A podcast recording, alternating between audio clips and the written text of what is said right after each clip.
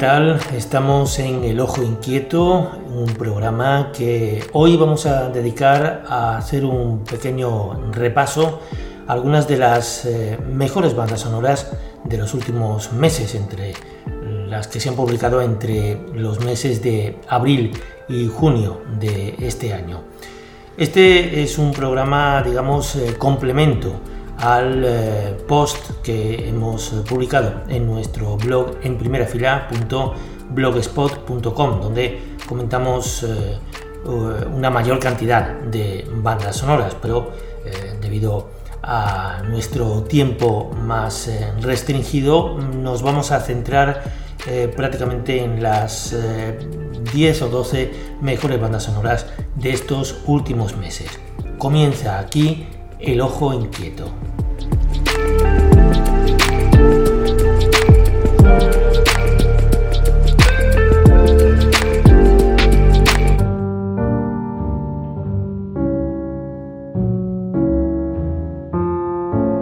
El músico británico Nick Powell ha trabajado con Juan Cabestani en varias de sus películas anteriores, como Dispongo de barcos en 2010, Gente en sitios en 2013 o Madrid Interior el año pasado. Pero la que nos ocupa, eh, un efecto óptico, es la que cuenta con una colaboración más estrecha entre director y compositor, hasta el punto que hay una presencia casi, diríamos que constante de la música. Pero al contrario de lo que ocurre en otros casos, este omnipresente subrayado contribuye a crear esa sensación de extrañeza que acompaña a los dos protagonistas en su viaje a un Nueva York que se les parece demasiado a Burgos.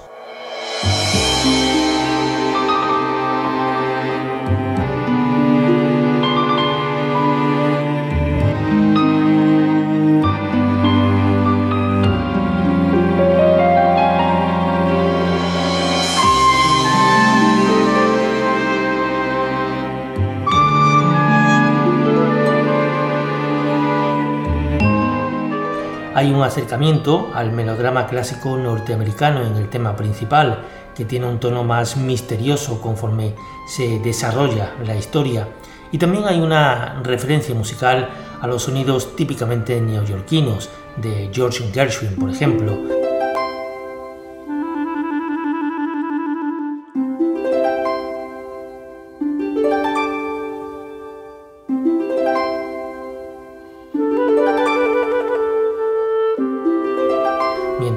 La pareja hace este recorrido singular por calles y parques cuya superficie parece reflejar la extrañeza interior.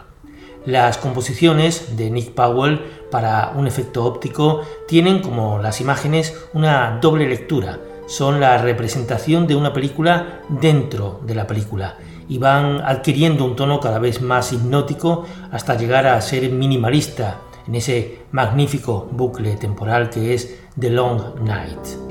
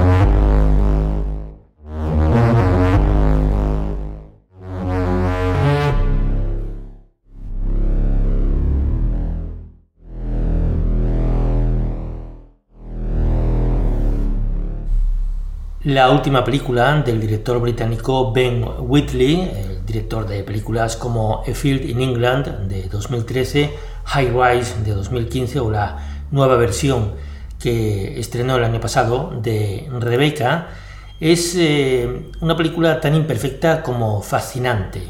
In the Earth es una experiencia audiovisual que evoluciona desde el horror folk hasta el viaje psicodélico, con una pandemia como trasfondo. En este caso, la participación del compositor Clint Mansell, que ha colaborado con el director en varias ocasiones, comenzó desde antes de comenzar el rodaje, creando una atmósfera que contribuye a esa sensación de eh, rareza que desprende la película. En este sentido, la música proviene exclusivamente del trabajo en estudio del compositor, sin participación de instrumentos orgánicos, sino solamente a través de sonidos electrónicos, que en algunos temas tiene ciertas referencias a las composiciones de John Carpenter.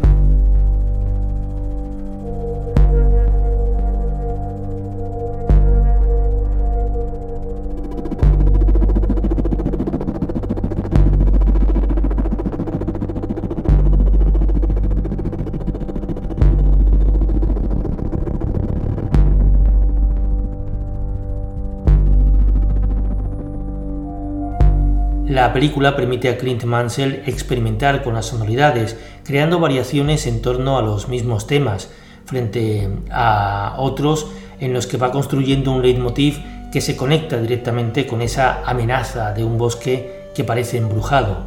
Algunos de los sonidos que se consiguen provienen de un sistema denominado MIDI Sprout, que consiste en la detección de ligeras variaciones eléctricas en una planta o un árbol mediante la colocación de unos electrodos que son transformadas en ondas sonoras musicales.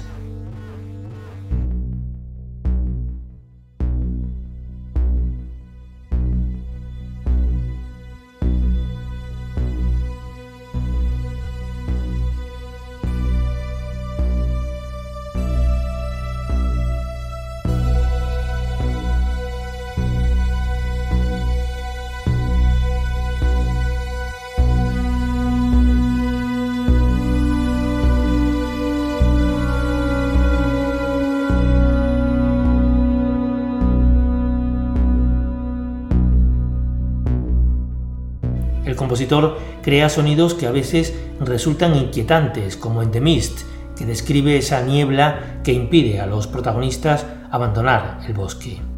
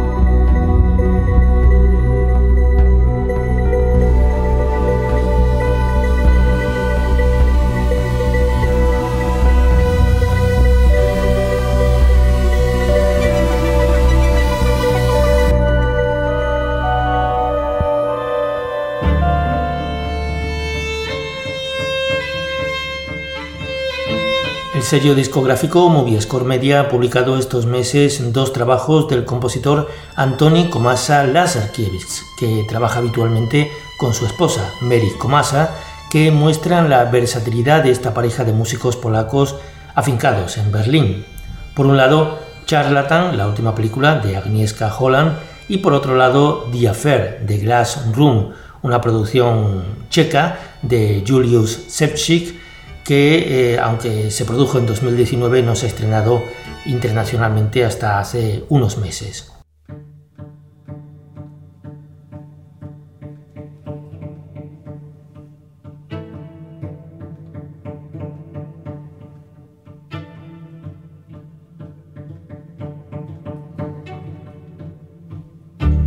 Charlatan es la última colaboración del compositor polaco con la directora Agnieszka Holland, con la que trabaja desde Julia vuelve a casa en 2002 y fue presentada en el Festival de Berlín del año 2020 y consiguiendo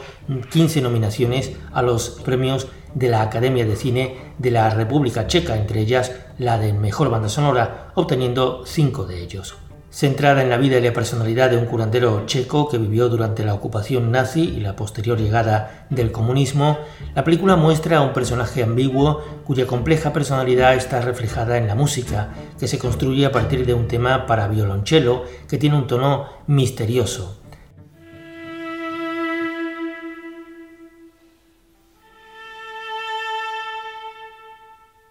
Hay mayor intimidad y delicadeza en el tema que describe al compañero sentimental del protagonista, František, una relación homosexual oculta, ambos estaban casados, que sin embargo es inventada, ya que no existen indicios de que existiera realmente. La presencia de los violines aporta un sosiego y un romanticismo que muestran la fragilidad de los personajes. Se trata, por tanto, de una partitura que busca la descripción psicológica del personaje protagonista, y todas las composiciones giran alrededor de su entorno,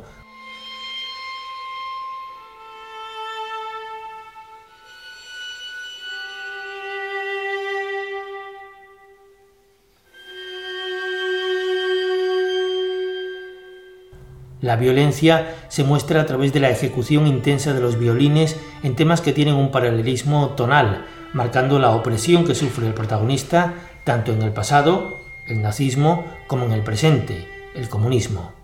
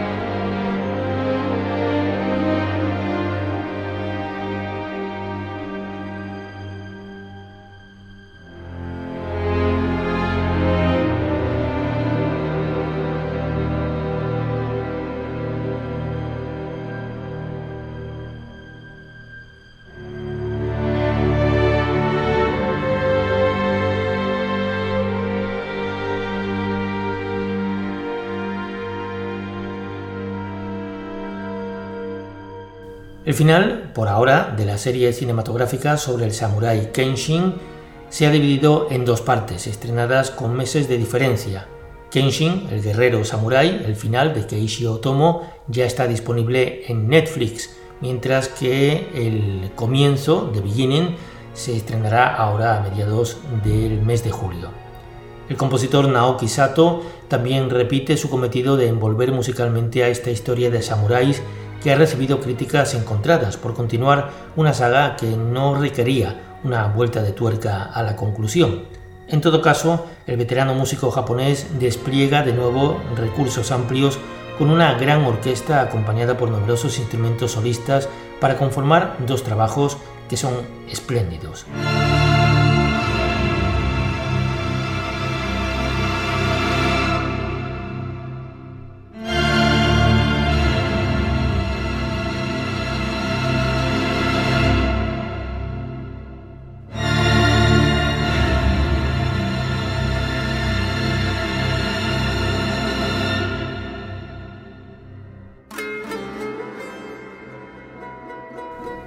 Las dos bandas sonoras tienen un tono melancólico que anticipa el hecho de que se trata de un final definitivo de la saga. En cierto modo es un trabajo continuista porque el compositor ya había cerrado el arco musical de la saga con el desenlace de la trilogía. Pero para Kenshin, el final, Naoki Sato despliega una notable presencia de instrumentos que tienen su origen fuera de Japón, pero que suenan parecidos a los instrumentos japoneses, dándole así a la música un carácter de fantasía, una sensación de que la historia escapa a los límites geográficos. De esta forma se usa, por ejemplo, el laúd árabe o el santur indio, una caja de cuerdas que suena similar al koto, instrumento cordófono japonés, pero sobre todo destaca la idea de fatalidad, el dolor que provoca la venganza de Nishi y el sentimiento de fatalidad que está presente en Kenshin.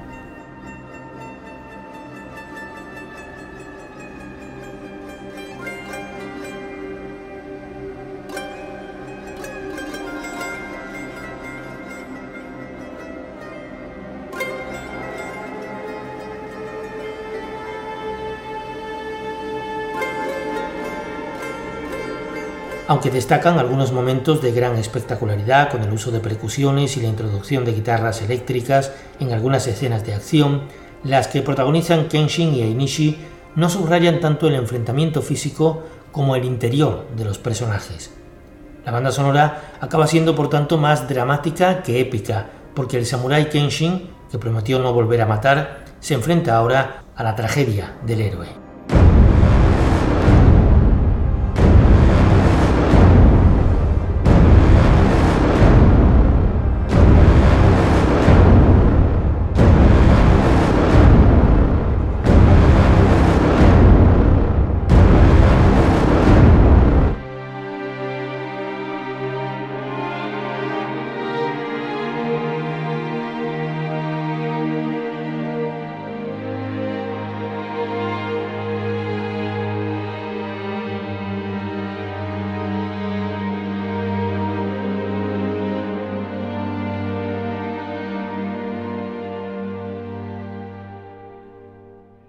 Por su parte, Kenshin, el comienzo de Keishi Otomo, que se ha estrenado hace unos meses en Japón y se estrena ahora a mediados de julio en Netflix, es una precuela que cuenta la historia que provocó el sentimiento de venganza de Nishi. Las dos películas se rodaron entre 2018 y 2019, pero el coronavirus provocó el retraso de un año en su estreno. La capacidad de Naoki Sato para extraer hermosas melodías de tono melancólico está más patente en esta película, el comienzo, con temas de una belleza sobrecogedora. En esta cinta se habla del primer amor de Kenshin, Tomoe, por lo que hay un notable espacio para los pasajes protagonizados por las cuerdas melancólicas que reflejan el camino de expiación del protagonista provocado por la tragedia.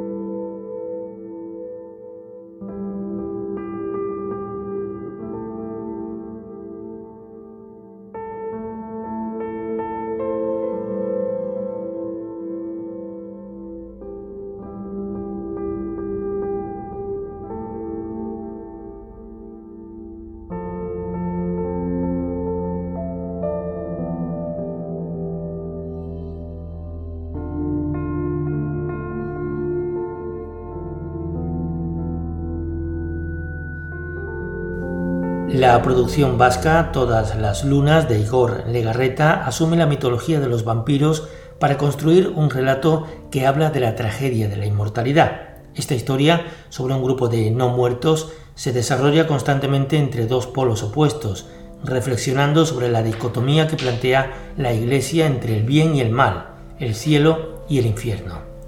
La protagonista se encuentra en una zona gris, ni muerta ni viva, lo que presenta el principal drama. La banda sonora de Pascal Gaigne también se mueve entre dos aguas, entre las luces y las sombras.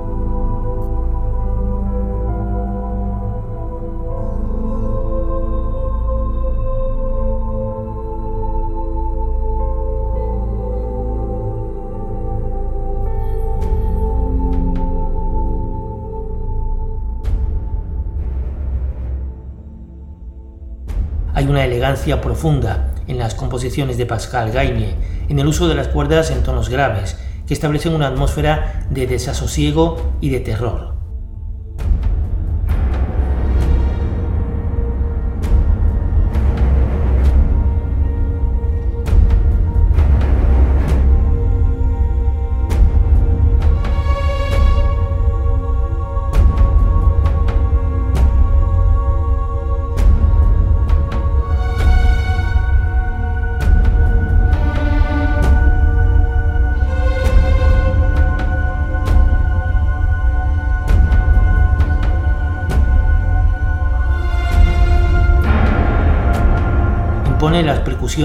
Que también están presentes en otros momentos para establecer la amenaza que los vampiros son para los demás y que los demás son para los vampiros.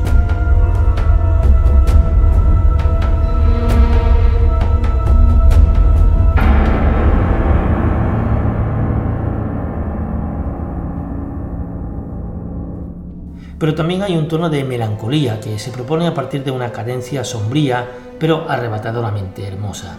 que en algunos momentos recuerda la belleza triste de Johann Soderquist para Déjame entrar, la película vampírica también de Thomas Alfredson. El contrapunto de la luz se establece a través del tema principal, que expone el interior de la protagonista, la vida dentro del cuerpo muerto, la luminosidad de la inocencia a través de los coros y de una sutil incorporación de elementos electrónicos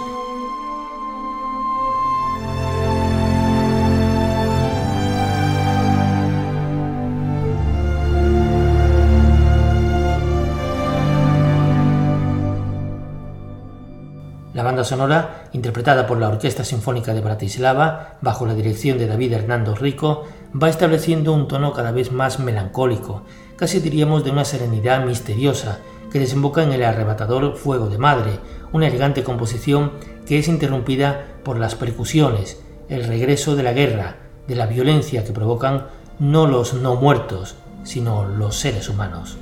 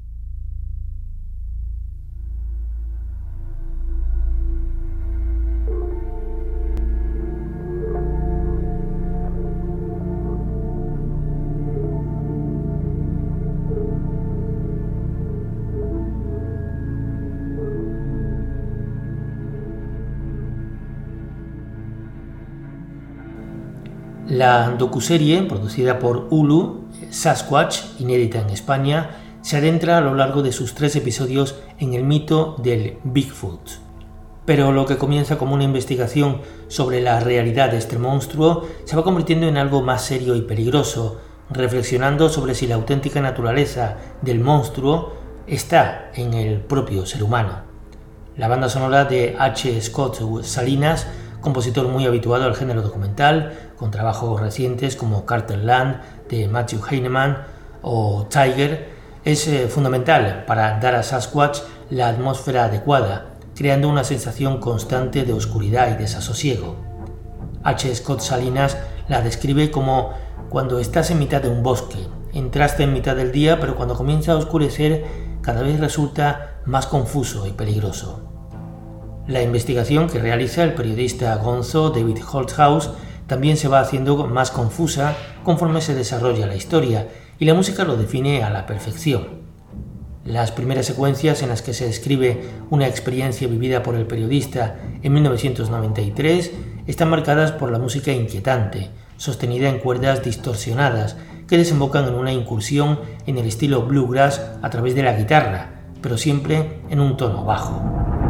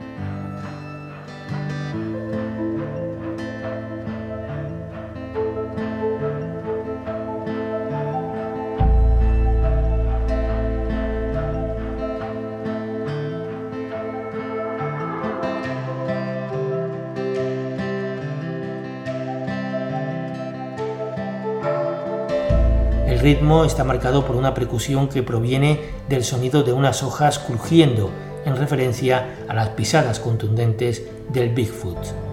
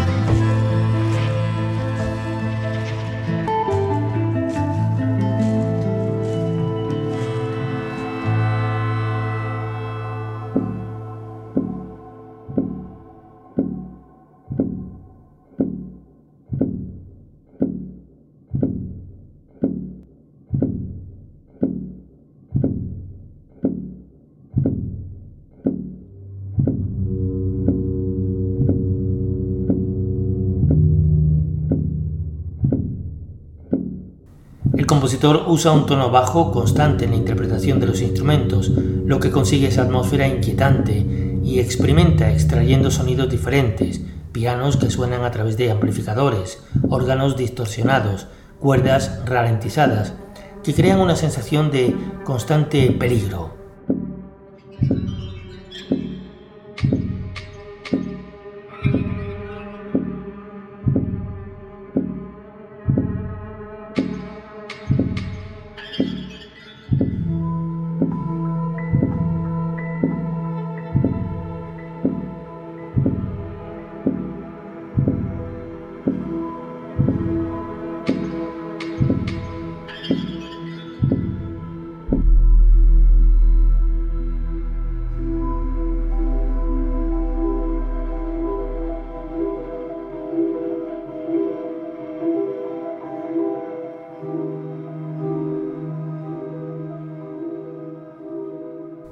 Sonora encuentra un espacio cada vez más definitorio en el documental, incluso equilibrando un tramo final que en algunos momentos se atasca con la definición de un personaje que asume el peligro como una forma de vida, el protagonista, y contribuyendo de forma imprescindible a convertir a Sasquatch en una pieza singular.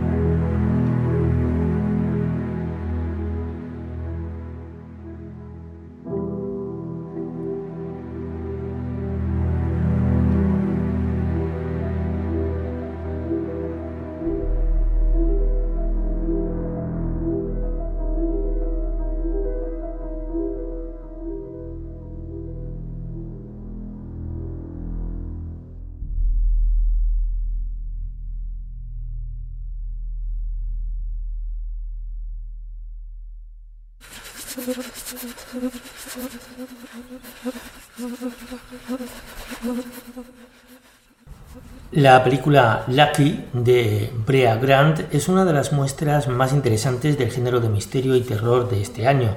una especie de pesadilla kafkiana envuelta en un slasher con la protagonista acosada por un hombre misterioso que la ataca en su casa cada noche. La película presenta a una protagonista que se enfrenta a la soledad envuelta en una historia de misterio que resulta inteligente en su planteamiento.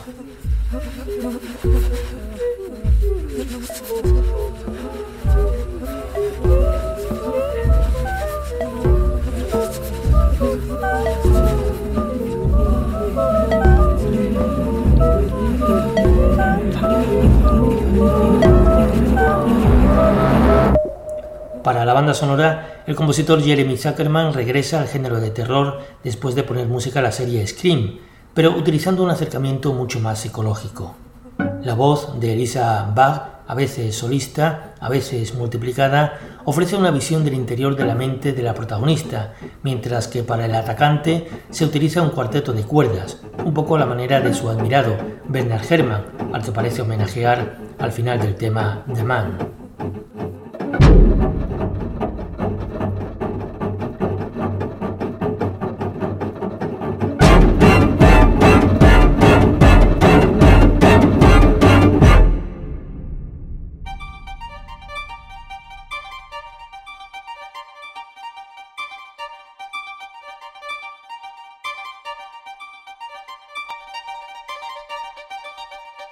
El mundo que rodea a May, la protagonista, durante el día, que es menos amenazante pero no menos misterioso que durante la noche, se envuelve en sonoridades electrónicas, mientras que en el tercer acto encontramos de nuevo las cuerdas en una textura parecida a la que se escuchaba en la serie Scream, una especie de superposición de violines apresurados que se despliegan en los eh, títulos finales.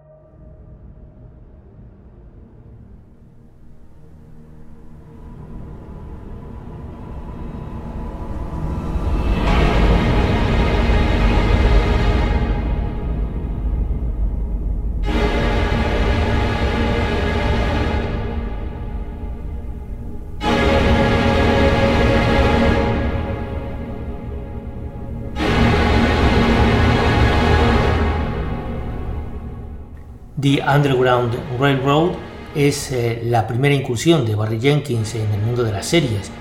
y ha conseguido crear una de las mejores producciones de este año, una descripción de la esclavitud desde una perspectiva diferente y arriesgada, que habla de los muchos tipos de libertad y de las muchas clases de esclavitud. En un espacio tan reducido, es difícil resumir un trabajo musical tan complejo como el que ha realizado Nicholas Brittle, habitual colaborador del director desde su trabajo juntos en Moonlight. Son más de tres horas de música editadas en tres volúmenes que resumen bien la ecléctica y en ocasiones experimental banda sonora creada por el compositor. Los temas que se relacionan con el ferrocarril tienen un motivo descendente que introducen el concepto de ir bajo tierra e incluye sonidos metálicos que simbolizan el ritmo del tren.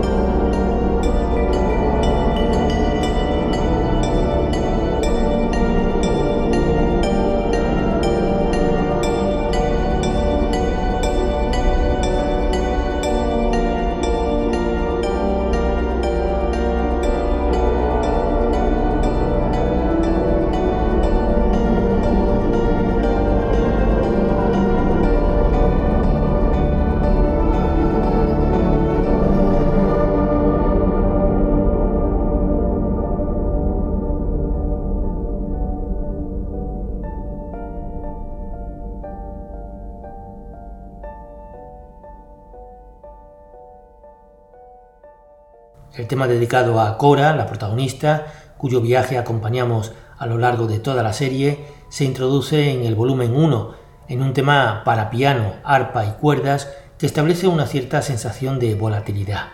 El piano parece ir a rastras del resto de instrumentos, creando una especie de ausencia de realidad. Más adelante, esta composición dedicada a la protagonista es más sosegada y también más cohesiva, reflejando su crecimiento personal. Uno de los leitmotivs de la banda sonora es el tema asociado a la imagen con la que comienza la serie, cuando vemos caer a Cora hacia un pozo, que simboliza la idea de que su viaje es físico, pero también irá circulando por diferentes estados figurativos y mentales.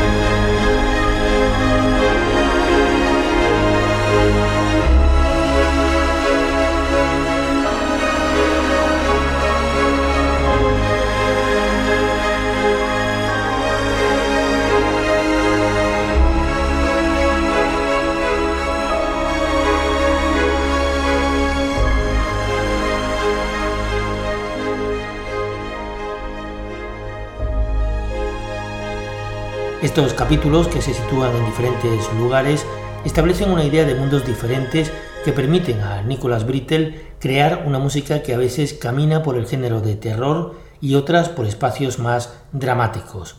Quizás el tema más esperanzador es el que describe los anhelos de la protagonista, que a través de una flauta eleva un tono de optimismo que también está presente al final.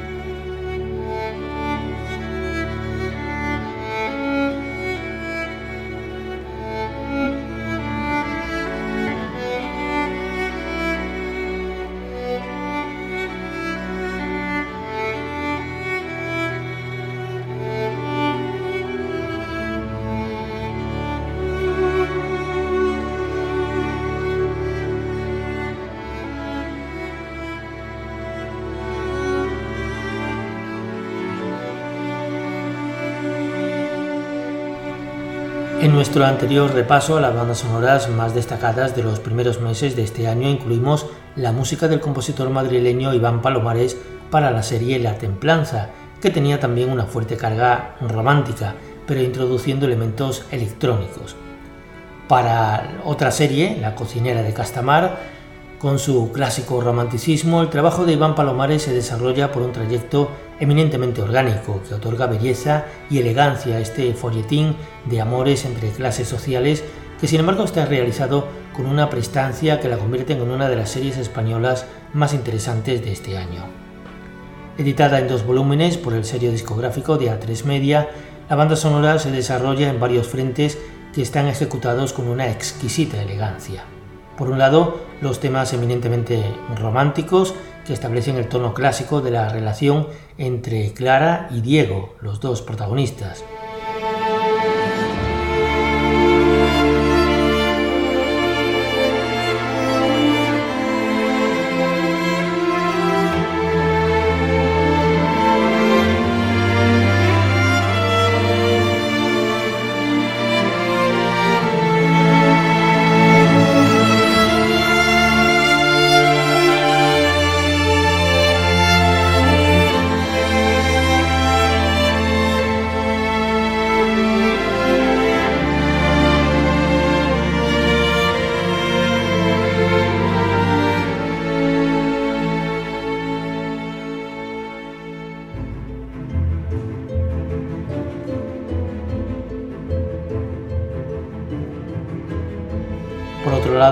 Las composiciones que describen a las dos clases sociales, la nobleza y los criados que trabajan y se reúnen alrededor de la cocina. Iván Palomares otorga dignidad a los sirvientes con los temas que dedica precisamente al espacio de la cocina, que tienen un estilo muy cercano al de Alberto Iglesias en sus composiciones para algunas películas de Pedro Almodóvar.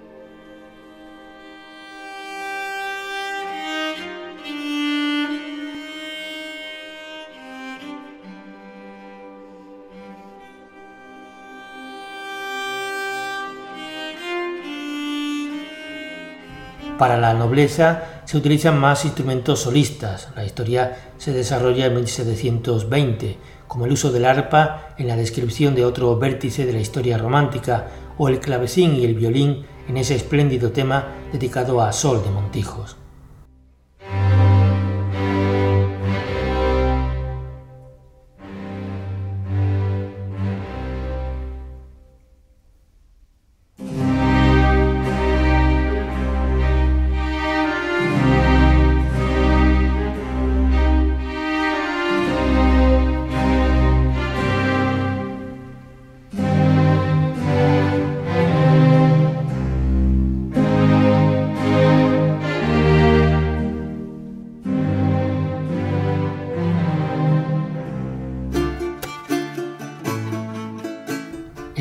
Espacio en el que hay una conexión más directa con el estilo musical del barroco, como la creación de las folías palaciegas que están basadas en un esquema armónico melódico muy utilizado en las composiciones europeas a partir de finales del siglo XV.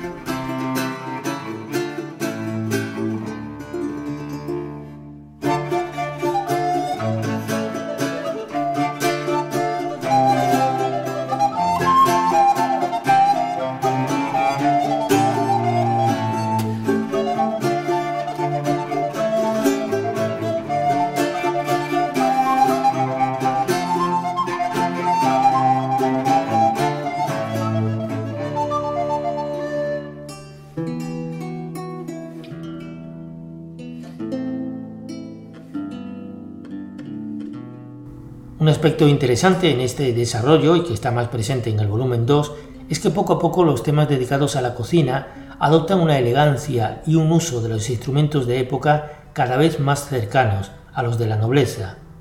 porque el personaje de Diego rompe la separación entre clases y baja a la cocina, y entonces es cuando se incorporan los instrumentos nobles.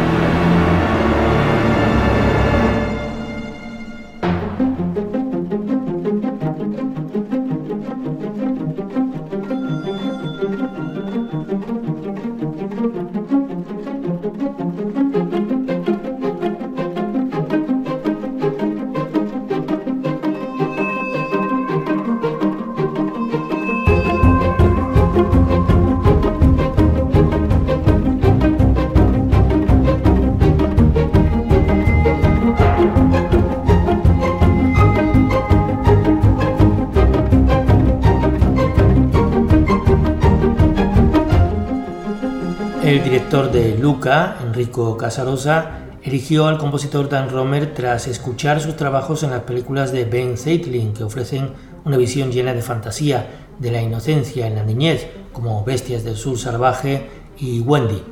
En recientes entrevistas, Dan Romer ha comentado que, a pesar del trasfondo italiano de la historia, el director le pedía que no hubiera demasiada referencia directa en la música. En la película está marcada por algunas clásicas canciones del repertorio italiano, sino que estuviera más eh, en un segundo plano. De esta forma se trata principalmente de crear una sonoridad de fondo, pero no una música que suene estrictamente italiana. La banda sonora está estructurada de una forma tradicional sobre leitmotivs que acompañan a los principales personajes. En el tema dedicado a Luca, por ejemplo, se utilizan los pizzicatos para mostrar su vitalidad y su capacidad de asombro, introduciendo algunos de los instrumentos principales como el acordeón, la mandolina y el clarinete, que son los que dan esta sonoridad italiana de fondo. mientras que en el tema relacionado con Alberto,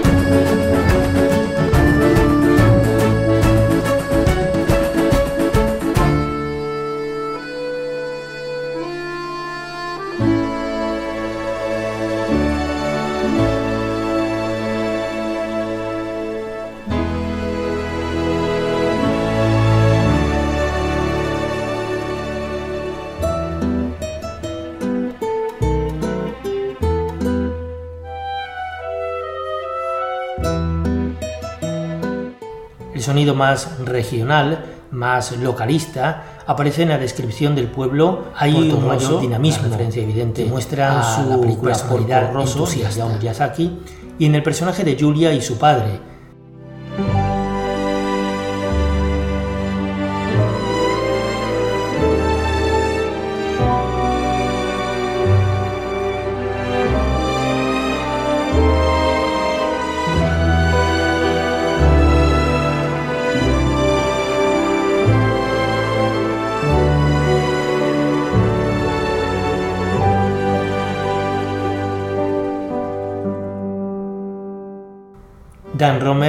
utiliza los instrumentos de viento para definir a los monstruos marinos, y mientras veíamos que Luca tenía asignado un clarinete, sus padres están definidos por un clarinete bajo y una tuba, que dialogan entre sí,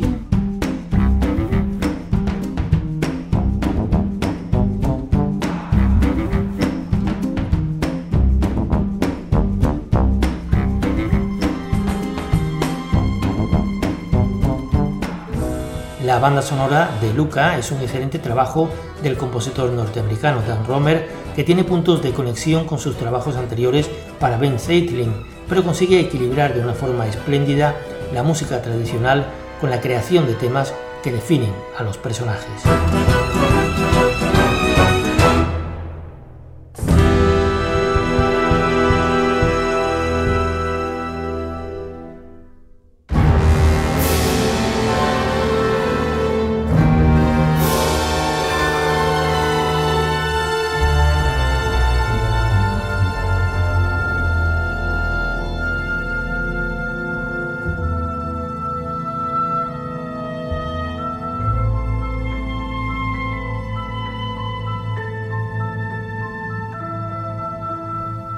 Todo en la última película del director Leo Carax, Annette, es inusual, como el hecho de que antes de la edición oficial de la banda sonora se haya lanzado una especie de Cannes Edition coincidiendo con la inauguración del Festival de Cannes. Mucho se habla estos días de Annette, un musical pop que nació como una historia escrita por los hermanos Ron y Russell Mile, el dúo componente de Sparks, hace casi 10 años, el mismo tiempo que ha tardado el director francés en desarrollar la historia para convertirla en su última película. Calificada como una comedia musical, pero también como una ópera pop, las canciones forman parte de un conjunto en el que están presentes de forma constante con las voces de Marion Cotillard, doblada por la soprano Catherine Trotman en la parte más operística, Alan Driver y Simon Helberg, que son los protagonistas, en una composición de Sparks que recuerda al estilo repetitivo y coral que habían desarrollado en anteriores álbumes, como por ejemplo Lil Beethoven, una publicación de 2002. La banda sonora tiene un estilo muy característico del dúo norteamericano Sparks, definido en eh, temas eh, que interpreta Adam Driver, dando vida a un comediante hastiado del público ante el que representa sus monólogos cada noche.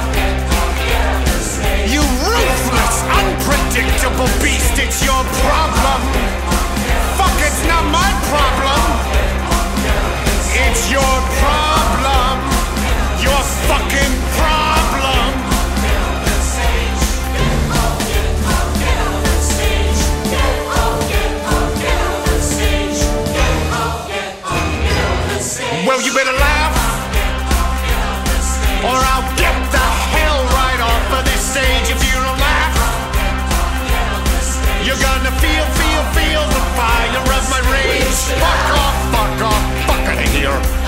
Fuck off, fuck off, fuck out of here. Fuck off,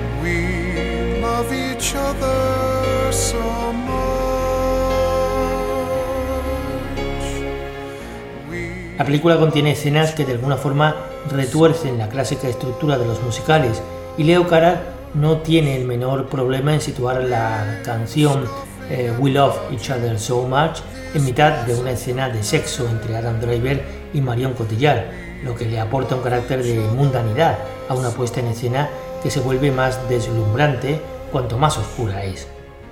Es notable la valentía del actor eh, Adam Driver, que también es productor de la película, a la hora de afrontar un personaje complejo,